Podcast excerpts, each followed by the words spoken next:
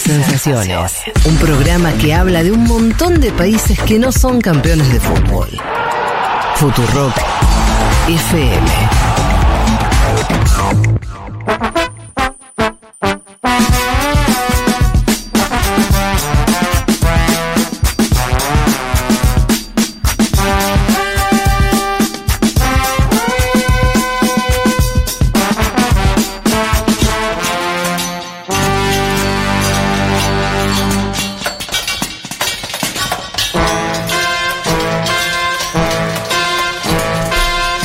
Aquí estamos, aquí estamos. Em, lo digo ahora porque lo saboreamos en este Ay, por momento. favor, lo que fue eso. Acabamos de probar, creo que cada uno logró engullir una mitad de un- uno de los bagels que nos trae Jacobs Bagels. Em, muy rico, ¿no? No, Hoy estaba, es hoy estaba especial, ¿eh? Espectacular. El pan, ¿no? No sé, están calentitos, Ay, a veces se enfrían. Claro, es que nosotros en general comemos un poco más tarde. Claro, acá nos agarró bien. Ustedes Ay, te piden favor. unos con bacon, tipo una franja de bacon gigante, chicos. no me queme. No, eso era carne igual, ¿eh? No era bacon. Ah, sí. Sí, pero creo que tenía carne. un poquito de bacon nada No, más. carne, cheddar y huevos. ¿Sí? este. Bueno, muy es bien. el sec- es el sec. Digámoslo bien, entonces estamos hablando de Jacobs Bagel que tiene una variedad de bagels y postres en su local ubicado en Uriarte 1386. Esto es en el barrio de Palermo. Por supuesto, podés pedir eh, en el local o hacerlo a través de su página de Instagram, Jacobs. Bagel.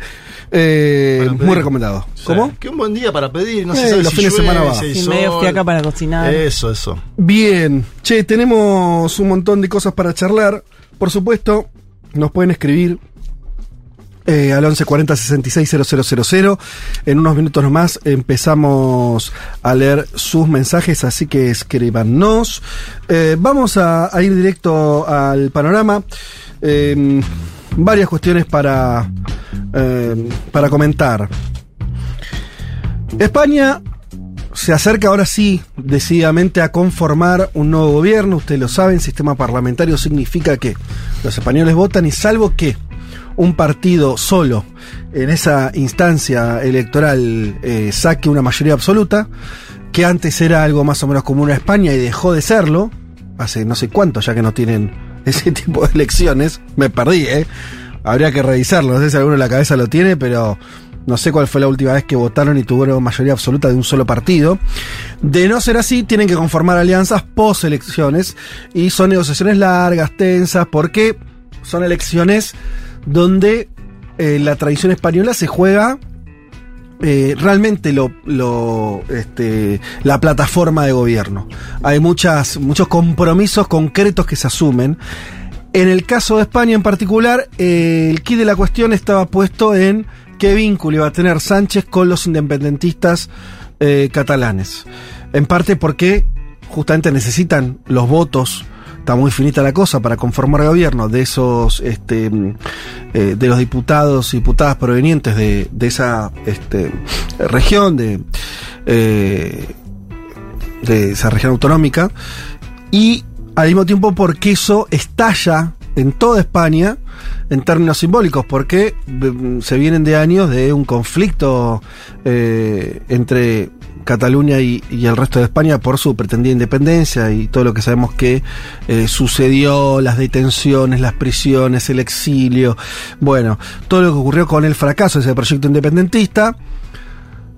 Y ahora Sánchez terminó, y esto lo, dijo, es interesante porque lo, lo, lo dijo en, como es este, frente a las autoridades del propio PSOE el día de ayer.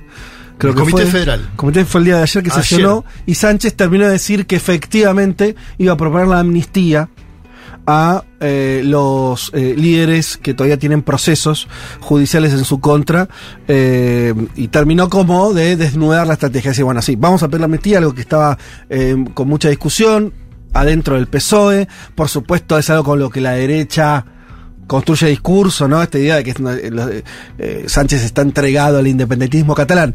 Pero lo, el dato, la noticia es que efectivamente tomaron la decisión esa por lo tanto la formación de gobiernos quedó ahí nomás, ¿no? Ya se supone que eso está eh, casi garantizado. Claro, pero el gobierno es con sumar, no con los independentistas. Lo, lo digo porque siempre está bien ponerlo en consideración. Vamos a ver muchas notas operadas ahora estos días sobre el independentismo en el gobierno. No van a formar parte del gobierno de Pedro Sánchez. Y él le traslada a las bases del PSOE, lo hace de forma eh, democrática, una pregunta que van a tener que votar las bases del PSOE. ¿Apoyas el acuerdo para formar un gobierno con sumar y lograr el apoyo de otras formaciones políticas para alcanzar la mayoría necesaria? Es decir, ese lograr el apoyo, está hablando tanto de los vascos, de los catalanes y de los gallegos. Digo, en, el- en- en la interpretación de Sánchez hacia su militancia es esta fórmula, ¿no? Gobierno con sumar y otros apoyos. Eh, leemos entonces algunas declaraciones de- del presidente en funciones y probable ya con continuidad en el gobierno de Sánchez que dijo entonces nuestra historia nos enseña que es con acuerdos y generosidad que en- como nuestro país y nuestra democracia son más fuertes con los indultos primero porque esto ya ocurrió, ya hubo indultos. Y con la amnistía haremos que muchos catalanes se sientan más identificados con nuestro proyecto común. En el nombre de España, en el interés de España, en defensa de la convivencia entre españoles, defiendo hoy la amnistía en Cataluña por los hechos acaecidos en la década pasada, porque está hablando de ¿no? 2017 fue que ocurrió todo esto. Esta es la única vía posible para que haya un gobierno de España y no dar una segunda oportunidad a Feijóo y a Bascal para formar un gobierno que nos haría retroceder. Fíjense que nombró a España como cinco veces, porque lo que está intentando también, y esto es algo que Sí. está presente eh, en, varios este, analistas españoles que dice que hay un intento de Sánchez de arrebatar o discutir la idea de la identidad española que quedó profundamente ligada a la extrema derecha, no te digo a la derecha, ¿no? Entonces la idea de España, nosotros somos España, los independentistas y todo el resto y, los progresistas, no, quiere la disolución nacional. Me parece que Sánchez quiere recuperar esa bandera. Sí, de ahí que la respuesta de Feijó a ese discurso y a cómo planteó Sánchez el- la entrega de la amnistía fue Sánchez habla en nombre propio, no en nombre de España. ¿no? Digamos, fíjate cómo también, bueno, el mismo Vox en un acto lo mismo, ¿no? O sea, también intentando disputar eh, y batallarle esa idea de España. Me parece súper interesante que estén discutiendo eso, ¿eh? Eh, porque mm, obviamente que en España tiene una complejidad porque tiene los independentismos existen y no solamente el, inde- el independentismo más acérrimo como puede ser el catalán, nada, las expresiones nacionales en España, sean vasco, gallego, lo que sea, tío, eh, es, es un, un- un- una especie de rompecabezas España en términos identitarios. Sí. Tal cual, que es la pregunta vacía de la transición. ¿no? Pero que el Es- PSOE vuelva, digo, que, que desde la izquierda, si querés, para decirlo más, me parece, ¿no? De la izquierda Sí. amplia. Hay un intento de recuperación, yo me acuerdo siempre de Pablo Iglesias diciendo, ah, viendo el quilombo del 2000, hablando del 2001 en Argentina y, y ellos que en su crisis del 2010, 2011 diciendo, cómo extraño no tener el símbolo que tuvieron los argentinos que era su bandera.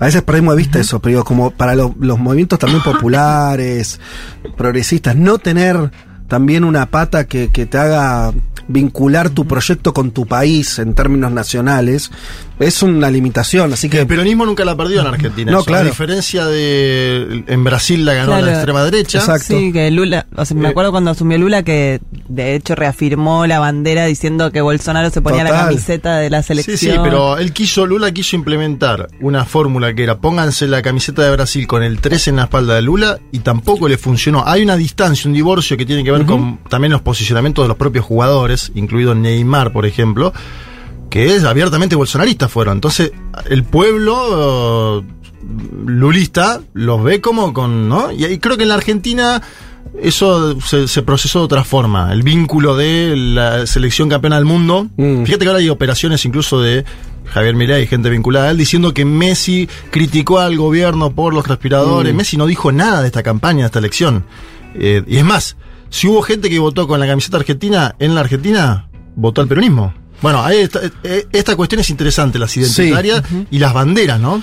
Bueno, así que está ese proceso en España respecto a esa identidad y, y- y veremos a dónde va todo eso y cómo funciona. Pero la novedad, volviendo también a lo que decía Juanma respecto a Sumar, que es como sería el Podemos actual en algún punto, los que están a la izquierda del PSOE, es más amplio y demás, pero funciona lo mismo, ¿no? Es, va a ser un gobierno muy parecido en términos de un PSOE hegemonizando, ¿no es cierto? Con una alianza que es a la izquierda del PSOE. Sí. Más o menos el dibujo es ese que es muy similar. Pero con al- la al- botonera de Sánchez. La botonera la tiene Sánchez. Pero el- por eso, Sí, la- sí, el igual anterior que- también. En el anterior también. Lo que digo es, eh, la botonera de Sánchez, Sánchez es el que manda en España, eso no hay duda. Pero bueno, en vez de, en vez de justamente Iglesias, que ahora está reconvertido más en un Comunicador. eh, tenés a otras figuras, ¿no? Eh, que emergieron, pero más o menos esa vas a tener esa alianza que le va a tensionar por izquierda eh, ciertas cuestiones a- al gobierno de Sánchez, o uno espera que funcione así. Veremos cómo será la cuestión. Pasamos a otras noticias para no quedarnos sin tiempo. Hoy mismo hay elecciones regionales en Colombia. Sí. importantes, son las primeras que eh, elecciones después del triunfo de Petro, el gobierno, el primer gobierno de izquierda. A priori, malas noticias para el gobierno de Petro, o sea, no estaría consiguiendo eh, a- poder territorial en estas elecciones, por lo menos en las principales ciudades, lo que se espera, nombra algunos casos que son emblemáticos, ¿no? Eh, Medellín, una de las ciudades más importantes de Colombia, estaría ganando eh, Federico Gutiérrez, Fico Gutiérrez, quien fue candidato a, pre- a presidente y salió que tercero, cuarto, no le fue bien. Tercero, tercero. Fue tercero. el candidato apoyado por el uribismo. Eh, pero que representaba una especie de giro más al centro, Sí, ¿no? Un poco más un moderado. puro, claro. Eh, pero bueno, él estaría imponiéndose en Medellín. Barranquilla, fue alcalde aparte del de Medellín. Claro. Eh, Barranquilla, eh, Alex Char, que también eh, es alguien que había competido con Fico en las primarias, un Sí. dirigente también de derecha. Fíjate, ya tenés dos ciudades que estarían yendo hacia la derecha o reafirmando su, su condición de gobiernos este, conservadores. Y en Bogotá, eh, también ahí estaría Carlos Fernando Galán, en principio estaría liderando la intención de voto con menos fuerza que en los otros casos, también una figura ligada más a los sectores más este, eh, conservadores, ¿no? Hay que ver en Bogotá que elección hace Gustavo Bolívar, un hombre que supo ser senador de Colombia Humana en la formación de Gustavo Petro y que el petrismo como idea surgió en Bogotá. Claro. Eh, Bogotá nunca votó en los últimos años una candidatura de derecha, ¿sí? Eh, Petro mismo Sí. fue alcalde de, de Bogotá, después eh, vinieron eh, ot- otros alcaldes. Gustavo Bolívar, de acceder ahí, significaría un triunfo para el gobierno, al menos parcial, en la capital del país, que no es broma. En un escenario de complejidades, como todos sabemos, el escándalo del hijo, movilizaciones grandes de la extrema derecha, pero también movilizaciones del propio Petro que pasamos en este programa Sí. con los audios, ¿no? Ahora, ¿cuál que creen que esto influye en, eh, o sea, qué nivel de mala noticia sería para Petro que efectivamente estas elecciones regionales le, le- le sean muy adversas? Y si pierde Bogotá es fuerte. Sí, sí, porque además se enmarca un poco en esa narrativa que venimos contando acá, ¿no? Es un presidente mucho más débil que como, com- que como cuando comenzó, eh, con el escándalo del hijo, que un poco también contó Juanma. Me parece que si a eso se le suma un golpe electoral, eh, y sí, ya lo deja mm, peor posicionado para el próximo año, eh, para la próxima elección. Faltan tres años igual, parece, Sí, no, cuatro.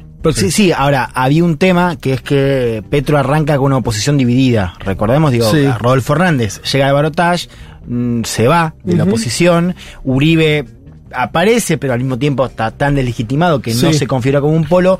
Creo que hay una pregunta que puede surgir ahora y puede ser desfavorable para Petro, es que es qué pasa si, por ejemplo, no sé, a Fico, Fico. le va muy bien y de pronto tenés un nuevo polo opositor. Yo Bien. creo que el, el dato también sería ese.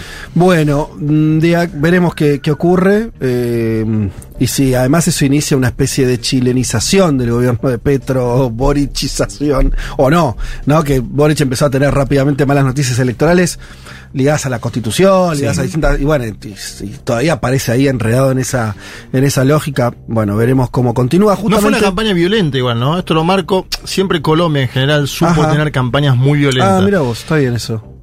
No hemos tenido notificación. Asesinatos. Algo que sí pasó con Ecuador. Sí, claro. Por lo cual, digo, muestro, y ahí veía un tuit de Álvaro Uribe Vélez diciendo muchas gracias a, a- él, él decía, las instituciones del Estado, la fuerza pública y el gobierno que nos suministró protección en esta campaña. Digo, Ajá. es una noticia esa, Sí. que hasta puede ser algo bueno para Gustavo Petro. Sí, también estuve leyendo que había, digamos, que los temas más candentes por los cuales la gente iba a votar y que tenían que ver con lo que estuvo pasando en estos últimos meses es que la inflación en lo que va del año es de casi 11 puntos, el desempleo es de casi 9 puntos y que otra de las preocupaciones es justamente la, la seguridad. La- digo, hay que ver si Petro puede revertir alguna de esas cosas con opositores en estos cargos.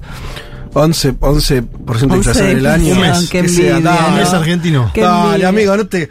¿Qué te hace? 11. ¿Qué? Un, eh, dos, dos, dos mensual. Sí, qué, qué paraíso.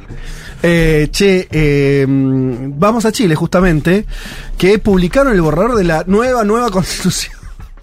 No, perdón, no me río, pero, eh, disculpas, pero todo el proceso constitucional chileno empezó a tener visos tragicómicos.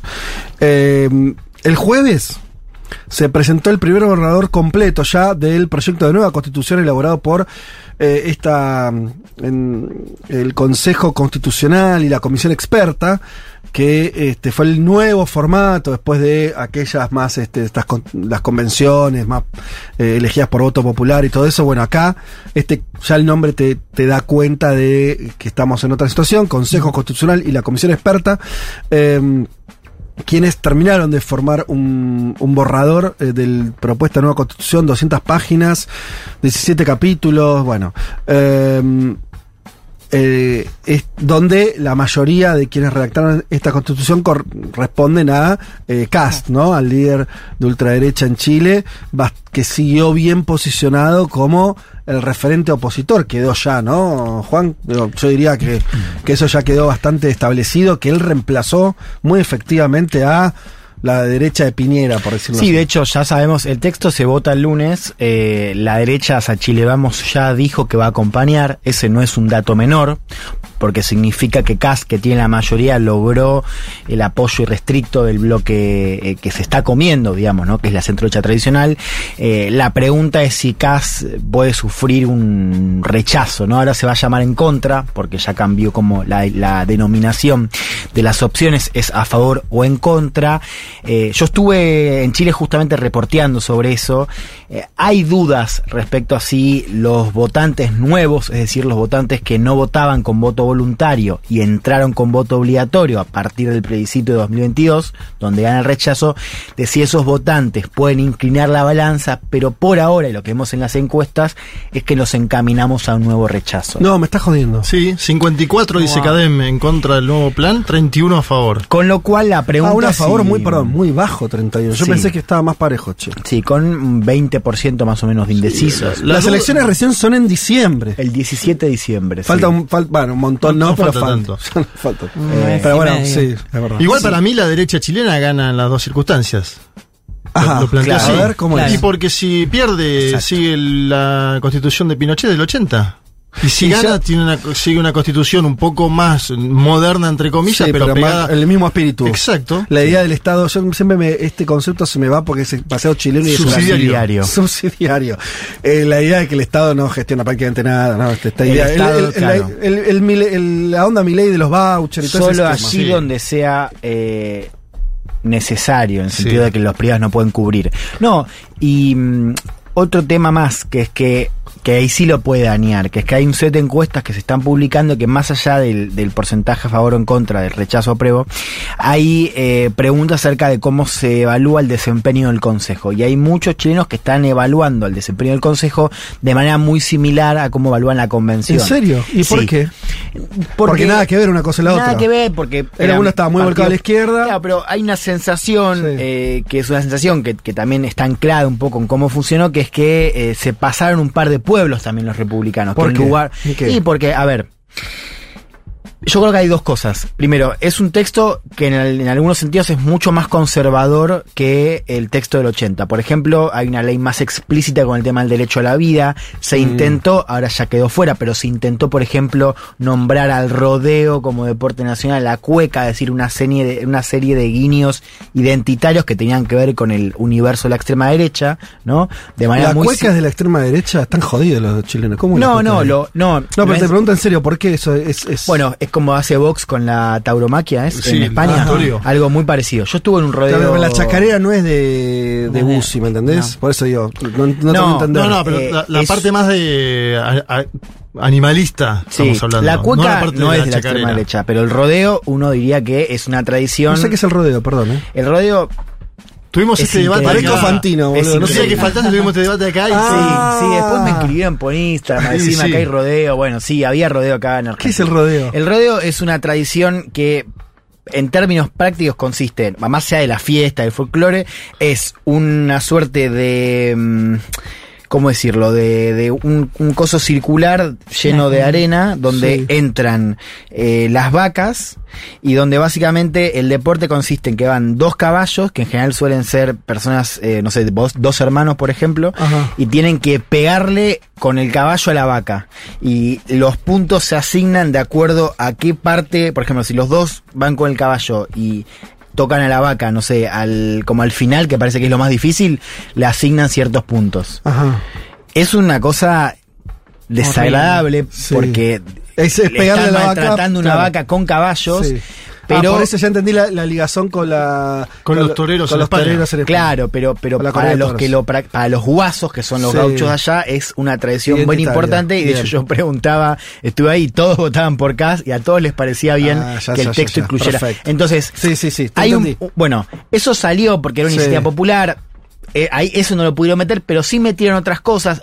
Una preocupación central tenía que ver con la objeción de conciencia, que está en el texto, pero además querían meter la objeción de conciencia institucional. ¿Qué significa eso? Eso significa que más allá- vos como doctor podés eh, esgrimir cuestiones de, ob- de objeción de conciencia. Pero si no, el aborto está prohibido. ¿En qué circunstancia la objeción Claro, de no, vos tenés eh, causales. Ah, aún en las causales que ya están estipuladas por la ley. En, el- en el- Violación. la enmienda que proponen le da la potestad a las instituciones. ¿Eso qué El significa? hospital no que vos, quiere, claro, Claro, pero en esta ¿qué decían no. los críticos? ¿Qué pasa si vos sos un colegio católico y decís yo no quiero eh, promover educación sexual? Eso iba a estar en el texto. Lo maquillaron, pero la objeción de conciencia sigue estando. Bueno, eso para Sobre el- la educación sexual también. es que no, eh, podía ser para todo. Para cualquier cosa. Objeción de conciencia institucional, sí. Por ejemplo, unos decían, eh, eh, es que lo- el tema es cuando vos lo tenés en la Constitución, se da la, la posibilidad de que, eh, no sé, una disputa judicial esté enmarcada en ese, en ese, en ese artículo, entonces se diga, bueno, está permitido para la Constitución, ¿se entiende? Sí, lo podés aplicar para un montón de casos. Claro. no, no, es que no sabía que. En, en el claro. artículo no dice educación sexual, pero sí consagra esta figura de la objeción. Por eso, pero la, la figura de objeción es en abstracto. No es, yo pensé que estaba vinculado, por ejemplo, al, al, a la- al- al aborto. Claro, Pero si está está aplicada- pensada sí. por el aborto, pero... Pero el- si es abstracto, pero se la puede aplicar decís. a más Exacto. cosas. Ah, bien. Bueno, eso salió, pero para, hay un segundo set de cuestiones que para mí ayuda a entender lo que se viene ahora, que es que, y esto me lo decían los republicanos que lo hicieron a propósito, obvio, que es que se meten en el texto cuestiones que no tienen nada que ver con materia constitucional. Por ejemplo, expulsión inmediata de migrantes, que es una propuesta eh, política. ¿Lo de pusieron en la. Constitución La puse, sí, lo maquillaron ahora un poquito, pero está. Víctimas de terrorismo, por ejemplo. Es decir, ¿qué tiene que ver? Hace una ley. Bueno, Sí. eso está en el texto. Porque Eh, son taquilleras. La, eh, la migratoria es taquillera términos Sí, la otra pública, más buscan crucial, elimina la contribución a la vivienda, que es un impuesto que es muy importante en Chile, es uno de los pocos buenos impuestos porque es bien progresivo, se le cobra a, la- a los propietarios con la primera propiedad, es un impuesto que pagan en general los ricos y con ese impuesto se financian las comunas pobres. Mm. Bueno, los republicanos lo quieren sacar Mm. y eso está en el texto. ¿Qué, ¿Qué me decían los republicanos? Bueno, nosotros vamos a ganar si el texto tiene sentido común. ¿Por qué? Porque están apuntando a la gente que no sigue estos temas. Entonces dicen, bueno, yo tengo un texto acá, yo no soy ni izquierda ni de derecha. Digo, che, ¿me sacan impuestos? Y bueno, dale, lo puedo votar. Por eso los republicanos dicen, ojo, porque ustedes están viendo las encuestas eh, que responde la gente que, que no quiere votar porque, bueno, les parecen demasiado extremas, que viene siguiendo un poco la discusión. La pregunta es, ¿qué va a pasar cuando la campaña de republicanos diga, bueno, vos querés menos impuestos, vota a favor. Vos querés que a los inmigrantes lo saquen más rápido, vota a favor. Y ahí tenés una discusión Y hasta ahora el voto obligatorio proceso. favoreció a la derecha en Chile en las últimas elecciones. Desde que hay voto obligatorio, creció el voto a la derecha en Chile. Y Este yo tengo, una pregunta. Ponerle que sale rechazado de Sí. nuevo este este texto. ¿Hay una tercera No. instancia? No, o sea, ya, ahí, está, ya queda. queda o sea, queda la de Pinochet. ¿Qué? Queda la de Claro, Pinochet. la, la actual. Sí, hay ahí un, un tema legal eh, interesante que es que eh, ha bajado el quórum para reformar.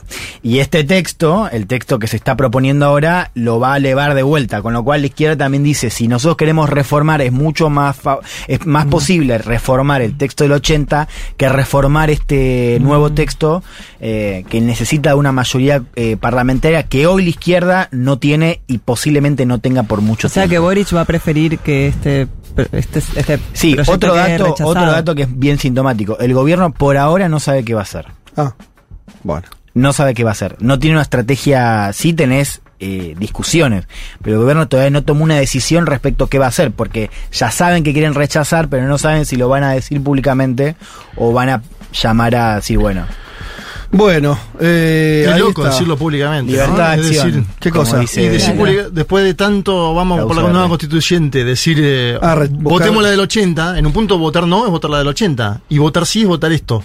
Hay una crisis eh, muy profunda de la izquierda en Chile, ¿no? En algún punto, por más que sea en gobierno, hay una crisis. Sí. ¿Sabes que me decía? Justo la, la entrevisté para, para esto a Bárbara Sepúlveda, que es que ella es una dirigente del Partido Comunista, fue, just- fue vicepresidenta de la convención anterior. Me decía, más allá de esto, el tema es que nos, nos quedamos sin, Ujú. sin proyecto, porque me decía, más allá de la, de la Sí. discusión, nadie en la izquierda sabe Mm. hoy qué viene después. O sea, Claro. ganamos el gobierno, nos fue mal con la constitución, no tenemos, y nos quedamos con un relato, porque decía, vos mirás a ellos, ellos tienen un relato de qué tipo de país quieren, y lo pueden replicar. Nuestro problema, más allá de que, por ejemplo, no sé, el Frente Amplio no tiene cuadros, y eso es un Sí. problema para pensar el futuro, porque Boric no se puede reelegir, pero más allá de eso, o sea, nos quedamos sin un relato, nuestro relato se volvió demasiado intelectual, y dice, Mm. nosotros en el estallido teníamos la ventana para Sí, armar un- claro. dignidad, era una suerte de, de- de un boceto de Sí. relato, y nos quedamos sin relato. Bueno, eh, última noticia muy rápido porque nos pasamos de, de tiempo, um, que también es de América Latina. El Senado mexicano eliminó los fondos para el Poder Judicial. Esto es eh, divertido. El Senado de México sancionó este miércoles una discutida ley impulsada por el presidente Andrés López Obrador que elimina fondos del Poder Judicial.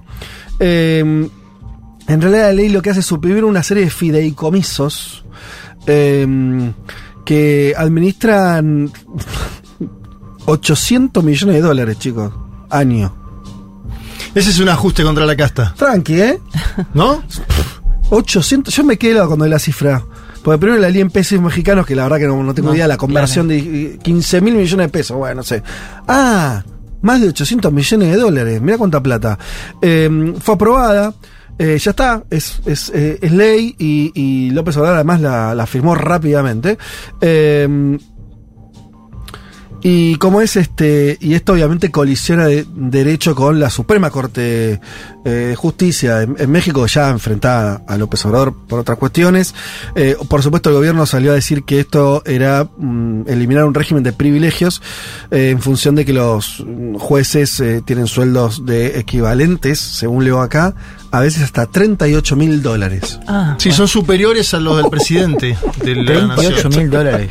Sí, mensuales. sí, son superiores a los del Mensuales. presidente de la nación. Bueno, eh, lo que hay que ver es si esto es el final de la película o si eh, estamos frente a una judicialización, porque ya hay presentaciones de diputados, sobre todo opositores al gobierno de Morena, diciendo que van a presentar a la justicia, lo cual es todo un, un, un chiste circular, o sea, la justicia estaría decidiendo después la constitucionalidad de una ley que va en contra del Poder Judicial. Bueno, veremos cómo termina ese círculo, pero en principio le acaban de arrebatar una caja majestuosa de guita a, sobre todo a la Corte Suprema, que siempre los órganos judiciales son los que manejan la guita.